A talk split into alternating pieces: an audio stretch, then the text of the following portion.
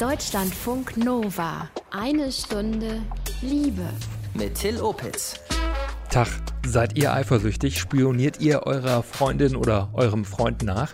Macht ihr sowas hier? Kilometerstand aufschreiben und kontrollieren, vorbeifahren, ob der wirklich zu Hause ist, fühlen, ob die Motorhaube warm ist. Solche Geschichten. Eure Eifersuchtsgeschichten in dieser Folge und Tipps, was ihr selbst in eifersüchtigen Momenten tun könnt, von Paartherapeutin Elisabeth Chinjing-Feurich. Herzlich willkommen.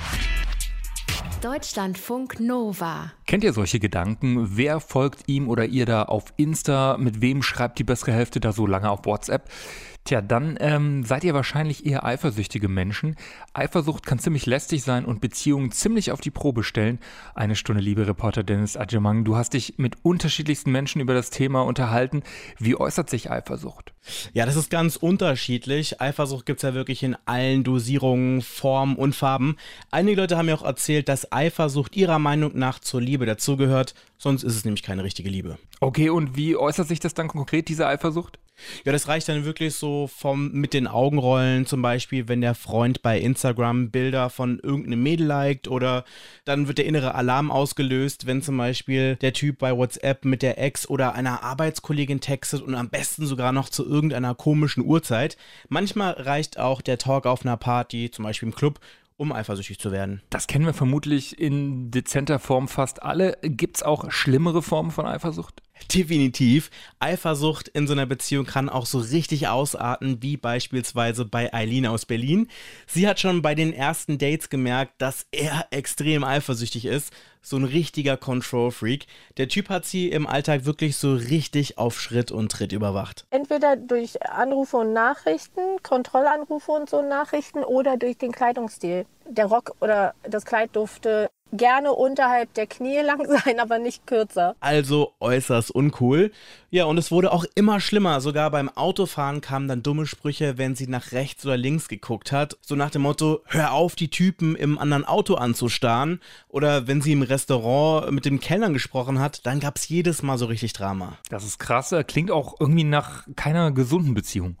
Nee, das ist dann auch irgendwann richtig eskaliert und an einen Abend kann sich Eileen besonders gut erinnern. Dass er ein Drogenproblem hatte, wovon ich nicht Bescheid wusste. Dann drei Flaschen Wein alleine gekillt hat. Ja, und dann ist es in meiner Wohnung sozusagen ausgeartet, indem er mir mein Handy weggenommen hat, angefangen hat zu reden und nicht mehr aufgehört hat zu reden, wie ein Besessener. Lauter Vorwürfe, lauter schlecht machen, du bist dies, du bist das. Ja, dann Handy genommen, gegen die Wand geschmissen, sodass ich gar keine Möglichkeit mehr hatte. Tür zugeschlossen, Schlüssel genommen. Dann habe ich mich im Badezimmer eingesperrt und dann hat er gedroht, dass er die Tür einschlagen wird. Und dann bin ich ins Schlafzimmer und da ist dann komplett Eskalation gewesen mit äh, Kopf an die Wand schlagen und so. Also wirklich Horror. Da hat dann wirklich extreme Eifersucht zu strafbarem Verhalten geführt. Eileen hat diesen Typen übrigens auch angezeigt und sich natürlich von ihm getrennt. Heftige Geschichte. Hoffe, heute geht es ihr wieder gut. Ja, auf jeden Fall, das tut es. Eileen ist momentan Single und lässt das Kennenlernen heute langsamer angehen. Ich hatte für mich am Ende daraus gelernt, okay, langsam kennenlernen, nicht sofort in dein Leben lassen, äh, genau hinhören, genau zuschauen, mehr mit anderen teilen, vor allem mit Freunden. Und bei den ersten Anzeichen, also das waren klare Anzeichen, wo man schon hätte im Vorfeld sagen können, ey, ciao Kakao. Trotzdem sagt Eileen aber, ein bisschen Eifersucht darf es schon sein. Also ich finde grundsätzlich wird Eifersucht immer negativ dargestellt. Ähm, wenn man es aber zum Beispiel als gegenseitiges Necken bezeichnet oder nicht negativ betrachtet, kann das eine Beziehung auch beleben. Es darf nur nicht den Gegenüber formen. Eifersucht darf halt nicht den anderen einengen oder sogar in physischer und psychischer Gewalt ausarten. Sagt Deutschlandfunk Nova Reporter Dennis. Er hat uns die Geschichte von Eileen aus Berlin erzählt. Danke dir.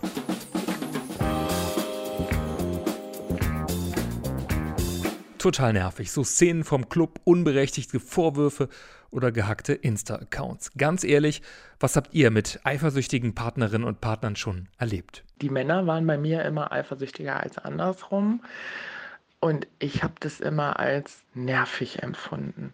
Also ich habe mich niemals geschmeichelt gefühlt, wenn mein Partner eifersüchtig war. Ich habe das wirklich als belästigend und störend empfunden und auch als frech, weil das war so dieses, entschuldige bitte, du kennst meine Persönlichkeit, was denkst du eigentlich von mir mäßig? Also als ich mit meinem Ex-Freund zusammen war, ist er auf meinen damaligen Chef total eifersüchtig geworden weil mein Chef mich relativ öfters geschrieben hat oder angerufen hat wegen Arbeit. Und mein Ex-Freund hat das so verstanden, dass mein Chef irgendwas von mir wollte, obwohl mein Chef hetero war. Natürlich hat das öfters zum Streit geführt ich sollte dann halt nicht mehr meine Freundin treffen, durfte dann nicht mehr oder sollte dann nicht mehr anziehen, was ich will, weil er halt eifersüchtig war.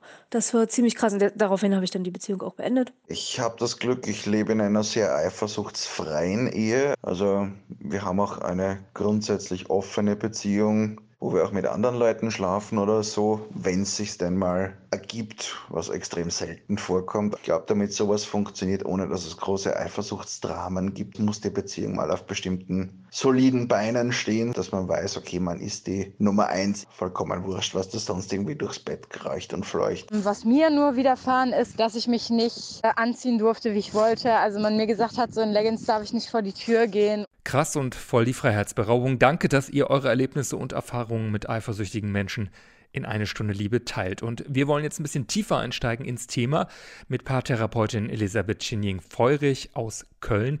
Ich habe sie gefragt, was ist eigentlich Eifersucht im Kern? Also mit Eifersucht bezeichnet man ja eigentlich so einen ganzen Komplex von Gefühlen. Ne? Also von Verlustangst über Ärger, über Neid, Angst, also alles Mögliche. Und das wird allgemein als Eifersucht bezeichnet. Ne, das und bezeichnet ja auch ganz viele Situationen und Verhaltensweisen, die als eifersüchtig empfunden oder bezeichnet werden. Und ist es grundsätzlich ein Gefühl, was, was mehr in der Fantasie passiert, also was berechtigt ist oder unberechtigt ist? Also die Frage ist eigentlich gar nicht zu stellen, weil ähm, also das Gefühl ist ja einfach da. Ne? Also mhm. ob jetzt berechtigt oder nicht berechtigt, das darüber bilden sich andere dann natürlich ein Urteil, sagen zum Beispiel, ja, es ist unberechtigt, aber derjenige, der dieses Gefühl hat, hat dieses Gefühl und dementsprechend ist es auch berechtigt. Also man kann sich ja nicht entscheiden, dieses Gefühl nicht zu haben aber man kann vielleicht ein bisschen dran arbeiten, da kommen wir vielleicht auch noch zu. Ist es denn was, Eifersucht, da, da steckt ja immer hinter so ein bisschen die Sorge, dass äh, jemand fremd geht sozusagen. Ist es etwas, das Paare eher verbindet, also dass es so ein Aufpassimpuls ist, oder ist es eher was, was immer trennt und negativ ist und Stress bedeutet?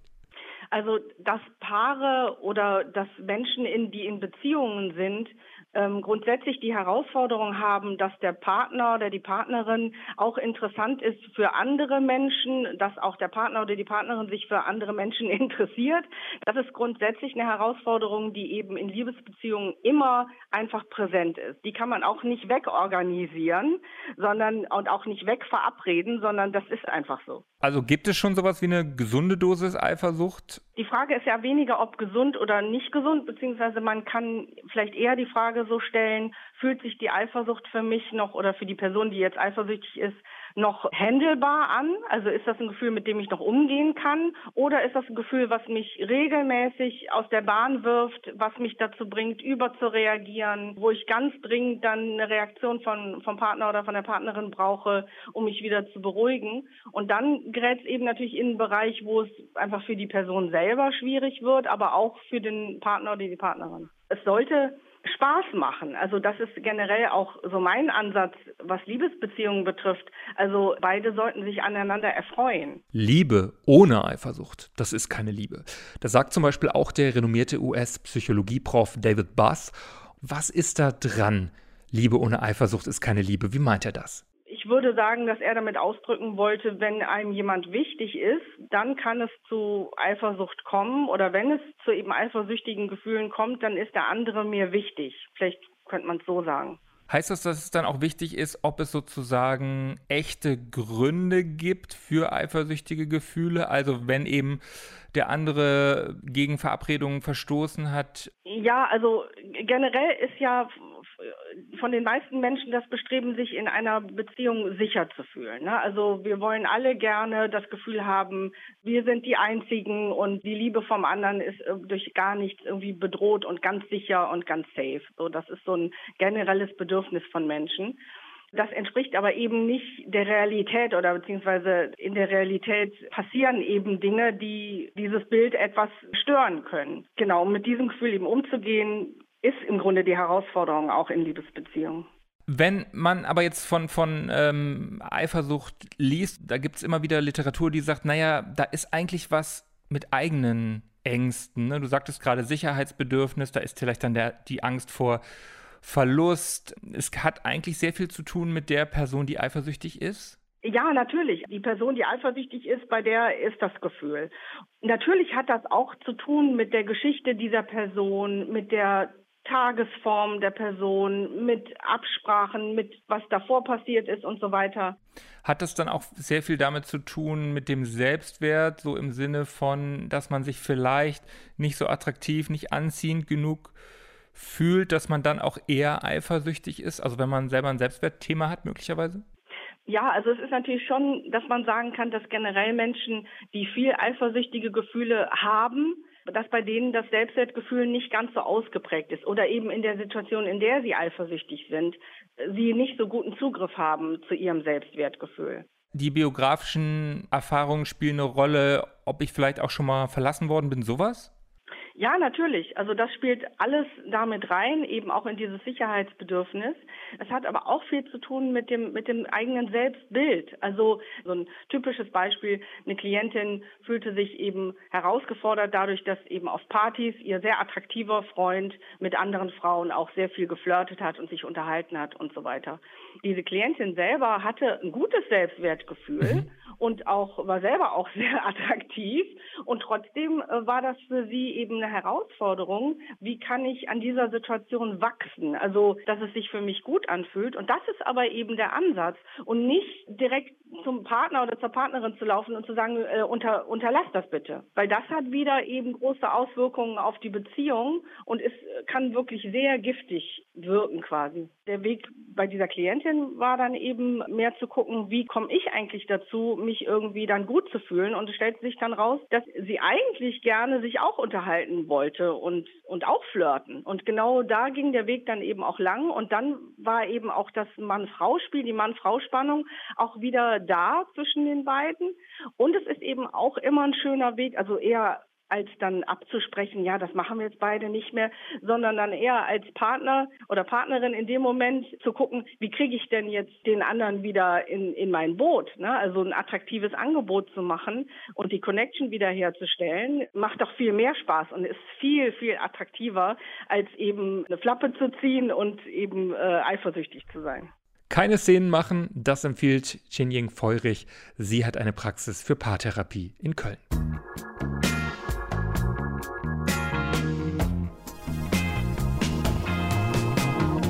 Heute geht es um Eifersucht. Die Mehrheit der Deutschen sagt in Befragungen, dass sie in Beziehungen Eifersucht grundsätzlich für legitim hält.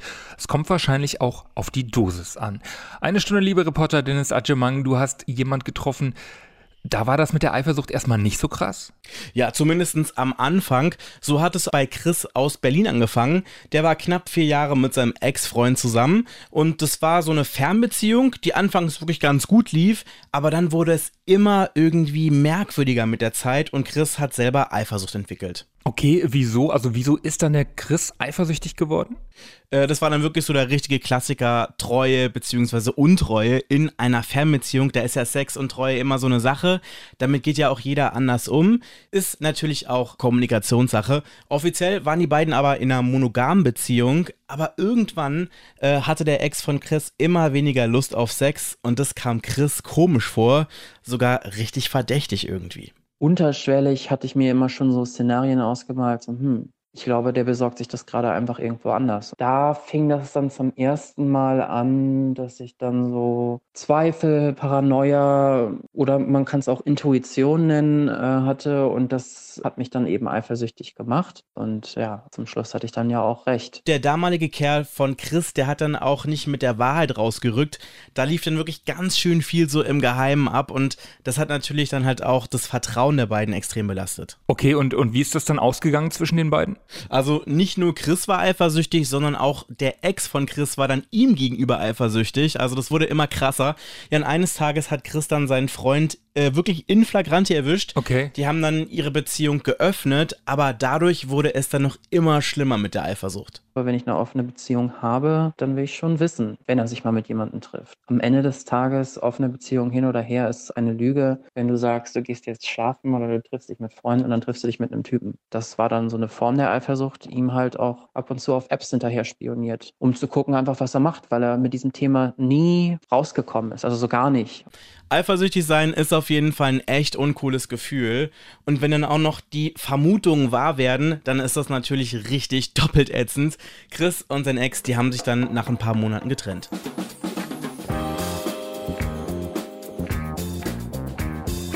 Leute, ganz ehrlich, ich bin ein bisschen eifersüchtig, ist immer so ein bisschen situativ, kommt auf jeden Fall vor.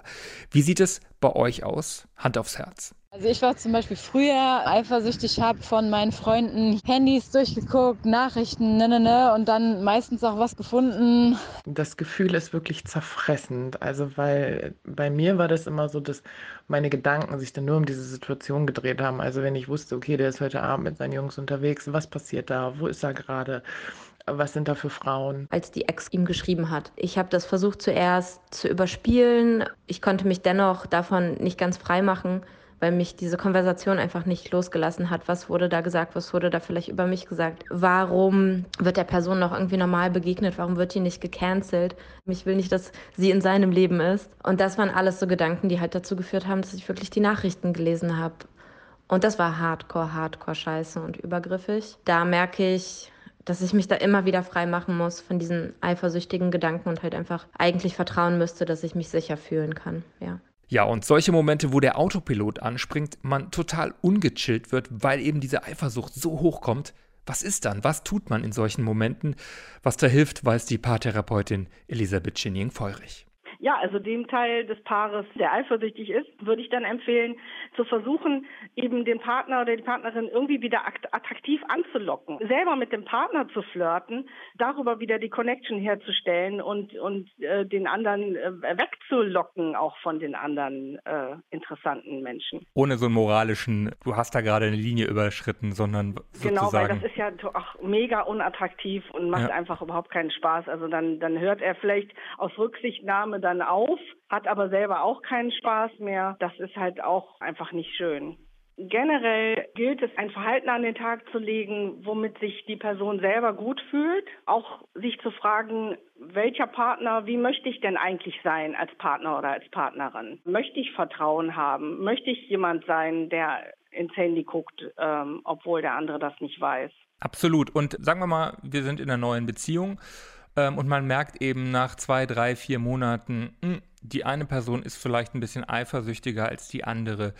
Sollte ich dann eben genau darüber reden? Wie stellen wir uns das eigentlich vor? Also möglichst nicht in der Situation, in der du eifersüchtig bist, mhm, okay. sondern ähm, da gilt es erstmal wirklich, sich zu beruhigen, wieder auf Spur zu kommen und sich wirklich klar darüber zu werden, was möchte ich da vielleicht kommunizieren oder vielleicht auch erstmal fragen, was war da in der Situation, wie hast du dich eigentlich gefühlt, war das für dich ein Flirt oder nicht und so weiter wenn man sich klar ist darüber, was habe ich für ein Anliegen, in einer guten Minute äh, da das Gespräch zu suchen, vielleicht auch anzukündigen, können wir mal in Ruhe sprechen, wo beide sich gut fühlen und äh, dann mal so in Ruhe so ein Gespräch anzufangen und zwar auch erst mit so einer Neugier, also dem dem Partner da auch sozusagen im Zweifel für den Angeklagten, also so eine Haltung einzunehmen. Ich gehe erstmal nicht davon aus, dass du mir irgendwie was Böses willst oder dass du irgendwie mir schlechte Gefühle bereiten willst, aber da habe ich mich so und so gefühlt und wie war das eigentlich für dich und eben da gemeinsam so ein bisschen sich auch kennenzulernen. Also nach zwei, drei Monaten, das ist ja auch immer noch absolut Kennenlernphase. Letztendlich geht es da auch darum zu erfahren, wie ist der andere überhaupt so. Und äh, in dem Moment, wo das passiert auf der Tanzfläche, ähm, gut, wenn mal kein Corona ist gerade, wie kriege ich mich da beruhigt? Gibt es da einen Trick? Also gut ist immer, äh, sich ein bisschen erstmal zurückziehen, ne? also vielleicht auf die Toilette, mal durchatmen, von zehn runterzählen, äh, sich beruhigen, dann zu versuchen, erstmal zu gucken, was möchte ich denn eigentlich in dem Moment? Also was könnte ich jetzt machen? Äh, was wäre vielleicht lustig? Mit wem könnte ich, könnte ich vielleicht sprechen? So also ganz für sich allein zu entscheiden, was, was mache ich jetzt eigentlich? Und dann vielleicht, äh, wenn ich wieder bei mir bin, sozusagen, dann flirte ich nochmal mit meiner Freundin oder mit meinem Freund oder äh, ich gucke selber mich mal um, so in die Richtung. Genau, zum Beispiel. Also auf dieser Basis, wenn man sich wieder gut fühlt, hat man eben auch Zugang zu, zur Kreativität und zu seinen Ressourcen, zu seinem besten Ich und kann eben dann vielleicht auch äh, äh, ein bisschen verschwinden, irgendwie äh, ne, ein bisschen aus dem Blickfeld des Partners verschwinden und so, dass der sich oder die sich dann vielleicht auch schon fragt, wo ist sie denn? Dann wiederzukommen mit einem strahlenden Lächeln und Nimm Gin Tonic. Äh, ja. genau, dann ist die Situation schon wieder eine ganz andere. Und wann würdest du mir sagen, Sag mal, Till, ich glaube, so wie du eifersüchtig bist, das ist nicht so ganz äh, gut. Ähm, guck mal, dass du dir da professionelle, vielleicht auch therapeutische Hilfe holst. Also das misst sich ja immer am Leidensdruck. Also sobald äh, du sagen würdest, ach, das ist wirklich ständig und ich komme da gar nicht drauf klar und ich finde keine Lösung für mich, ähm, dann ist es auf jeden Fall hilfreich, sich eben ein bisschen Unterstützung zu suchen und mal so für sich zu sortieren, ähm, wo geht es denn eigentlich lang und wie setze ich das um sagt Chinjing Feurich, Single Coach, Paartherapeutin und Heilpraktikerin für Psychotherapie in Köln. Ganz lieben Dank. So, genug Eifersucht für heute. Es ist Zeit für unser Liebestagebuch und Lena. Die ist seit gut einem Jahr mit einer Frau zusammen. Zum ersten Mal mit einer Frau, muss man sagen. Durch Corona hat die Beziehung einen ziemlichen Düsenantrieb bekommen. Im Lockdown sind beide dann wirklich ziemlich schnell zusammengezogen.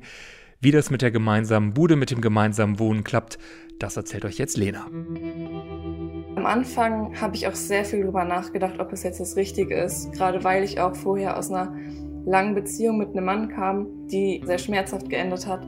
Und ich habe mir dann viel Gedanken darüber gemacht, ist das jetzt das Richtige? Stürzt du dich da in zu viel rein? Wird das zu schnell zu ernst? Aber ich muss sagen, je mehr Zeit vergeht, desto sicherer bin ich mir mit dieser Entscheidung und desto glücklicher bin ich auch darüber. Und dass wir uns auch sowohl die guten Seiten als auch die schlechten Seiten so schnell kennengelernt haben, weil irgendwann wird man diese schlechten Seiten eh kennenlernen. Und vielleicht ist es sogar manchmal besser, früher als später. Ähm, dadurch, dass ich Studentin bin und fast seit wir uns kennen immer nur zu Hause bin, sehen wir uns eigentlich jeden Tag 24 Stunden, außer sie ist arbeiten, aber sie hat auch nur eine Teilzeitstelle. Das heißt, wir hocken sehr viel aufeinander rum, was ich glaube, andere Paare schon ein bisschen entzweien würde, aber dadurch, dass wir so sehr ähm, bedürftig sind und so abhängig voneinander so ein bisschen, kommen wir damit schon ganz gut klar. Ich glaube, dass sie tatsächlich etwas besser damit klarkommt als ich. Ich bin schon eher so der extrovertierte Part in unserer Beziehung. Und ich brauche dieses mich mit Freunden treffen, mal was unternehmen, sehr als ähm, Stressausgleich und als Ausgleich für meine Psyche, damit ich einfach nicht in Loch falle und depressiv werde. Und dadurch, dass ich das nicht habe, habe ich immer noch so Launen, die ich dann irgendwie auslassen muss, weil ich so viel Entzug habe von dem ganzen Sozialen. Dann habe ich vielleicht noch meine Tage und gerade hatte ich einen blöden Tag und dann ist mir vielleicht sogar schon das Kauen von meiner Partnerin zu viel und dann äh, werde ich einfach zickig und sie kann aber gut damit umgehen. Also sie nimmt es nicht persönlich, sondern fragt dann auch manchmal, ob es mir gut geht und dann reflektiere ich mich auch direkt selber und stelle mir selber die Frage, warum bin ich jetzt gerade so? Sie hat ja gar nichts falsch gemacht. Und dann ähm, brauche ich vielleicht kurz meine Ruhe, kann mich dann aber auch entschuldigen und kann dann sagen, hatte überhaupt nichts mit dir zu tun. Unsere Beziehung ist ein bisschen gezwungenerweise monogam. Nicht, dass es irgendwie was Schlechtes wäre, aber klar, daten ist halt einfach nicht so wirklich. Meine Partnerin arbeitet auch in der Altenpflege, dadurch ist sie noch mal vorsichtiger. Ich glaube auch, dass es tatsächlich so am Anfang der Beziehung, wir sind ja noch nicht so lange zusammen, nach einem Jahr, glaube ich, dass man immer noch so in dieser rosa-roten Brille-Phase ist, dass es dann noch vielleicht gar nicht so, das Bedürfnis gar nicht so doll da ist, sich mit anderen zu treffen. Auf jeden Fall vergleiche ich beide Beziehungen, die ich bis jetzt hatte. Klar, es ist was ganz anderes. Es war ein Mann. Wir waren monogam. Wir waren vier Jahre zusammen, von denen wir zwei Jahre zusammen gewohnt haben. Also ich kann sagen, dass ich jetzt viel glücklicher bin und dass mir schon allein das Gefühl von dieser offenen Beziehung, dass man sich nicht so gefangen fühlt, dass mir das schon viel besser tut als eine monogame Beziehung und auch einfach, dass mir die Beziehung mit einer Frau gut tut. Also ich bin ja bisexuell nicht, das jetzt ausschließen würde, jemals wieder was mit einem Mann zu haben, aber Es hat mir einfach gezeigt, ähm, welche Unterschiede es da gibt und mir gefällt es einfach so, wie es ist, viel besser. Ja, sehr schön. Danke, Lena, fürs Liebestagebuch. Lena heißt in echt anders. Und ich, ich heiße Till Opitz. Danke euch fürs liebevolle Lauschen. Abonniert eine Stunde Liebe gerne, überall dort, wo es Podcasts gibt, in der Audiothek-App zum Beispiel. Wenn ihr Feedback habt, schreibt uns gerne an mail.deutschlandfunknova.de. Ahoi! Deutschlandfunk Nova. Eine Stunde Liebe. Jeden Freitag um 20 Uhr. Mehr auf deutschlandfunknova.de.